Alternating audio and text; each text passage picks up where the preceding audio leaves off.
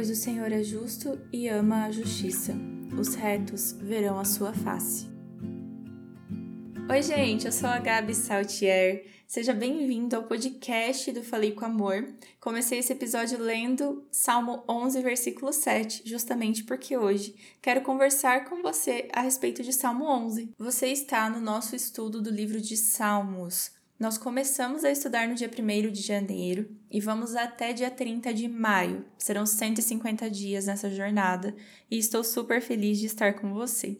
Se você acabou de conhecer o Falei com Amor, te convido a conhecer também o Instagram, arroba Falei com Amor, porque lá a gente conversa todos os dias. Além disso, você conhece mais o meu trabalho no site faleicomamor.com.br, porque lá reúne todos os projetos que eu já fiz nesse ministério de quase três anos, fará três anos, agora no mês de março. Se você ainda não leu o Salmo 11, te convido a ler assim que terminar o episódio, e hoje nós vamos conversar sobre insultos verbais que nós sofremos devido à nossa fé.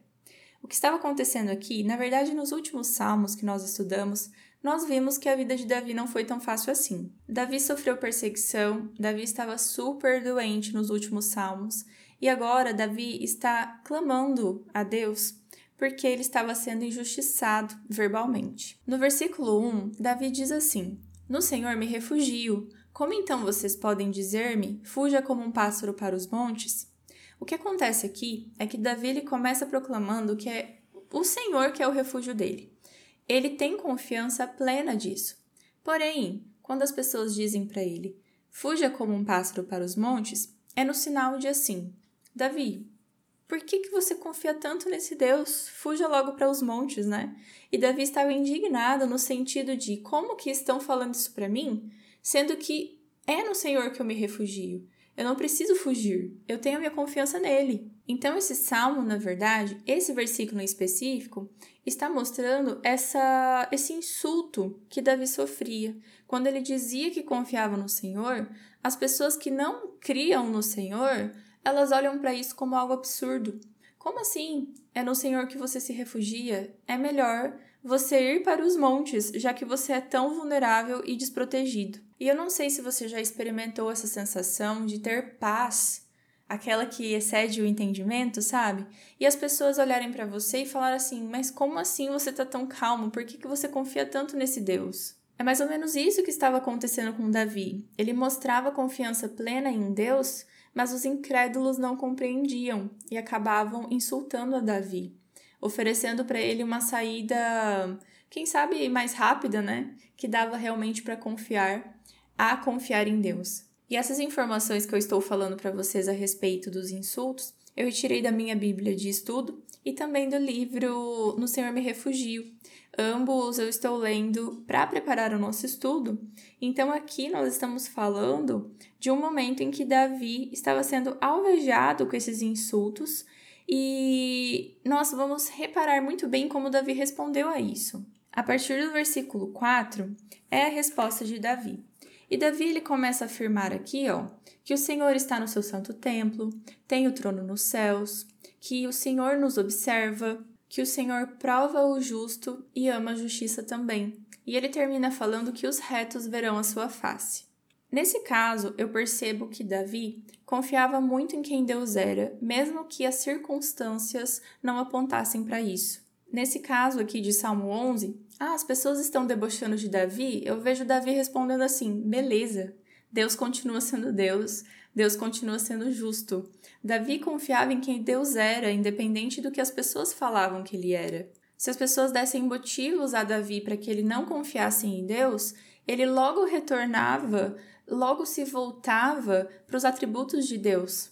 Então, Davi dá testemunho de sua confiança diante das pessoas apreensivas que estavam ao redor. E realmente, quem não crê em Deus irá acreditar que não há um Deus e que só resta fugir. Então eu imagino que essas pessoas olhavam ao redor e viam que o mal estava prevalecendo e que não haveria sentido em existir um Deus para depositar a esperança. Só que agora Davi pega e responde. Primeiro que parece que ele acha um absurdo, né? Como que vocês me dizem para que eu fuja como um pássaro para os montes, né? Será que vocês não conhecem a Deus? E depois disso tudo, Davi volta seus olhos para Deus, relembrando quem Deus é.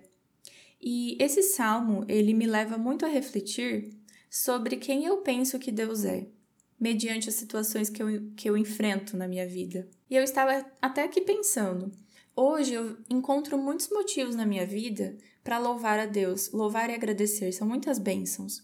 Mas e se daqui um mês a minha vida mudar completamente? Eu continuarei louvando? Pensa aí em alguma coisa que você tenha a agradecer. E se Deus tirasse esse motivo de agradecimento, você continuaria acreditando que Deus é Deus? O ser humano é curioso, nós lembramos de pedir quando estamos mal, esquecemos de agradecer quando estamos bem, mas quando nós perdemos tudo isso, muitas vezes nós nos voltamos contra Deus. Na verdade, tudo isso é muito confuso. Mas quando nossa fé está firmada nos atributos de Deus, e isso é constante, isso não há como perder, nós podemos perder muitas situações da nossa vida, nós podemos perder bênçãos, mas nós não perdemos quem Deus é. Então, quando nós temos a nossa fé firmada em quem Deus é, a nossa fé não se abala. Nós conseguimos olhar para diversas situações e responder: não, ó, Deus continua sendo Deus, ele continua sendo justo, ele ainda está no trono dele e ele ainda olha por mim, independente de eu estar bem ou não. Não há motivo para que eu fuja para o monte. Então, será que a nossa fé hoje é essa fé inabalável que Davi demonstrou ter aqui em Salmo 11? Como que a gente consegue atingir essa fé aqui? Conhecendo a Deus, conhecendo quem Ele é. E como que a gente conhece a Deus? Nos dedicando, assim como nós estamos. Então hoje eu quero terminar esse episódio com um chamado para você.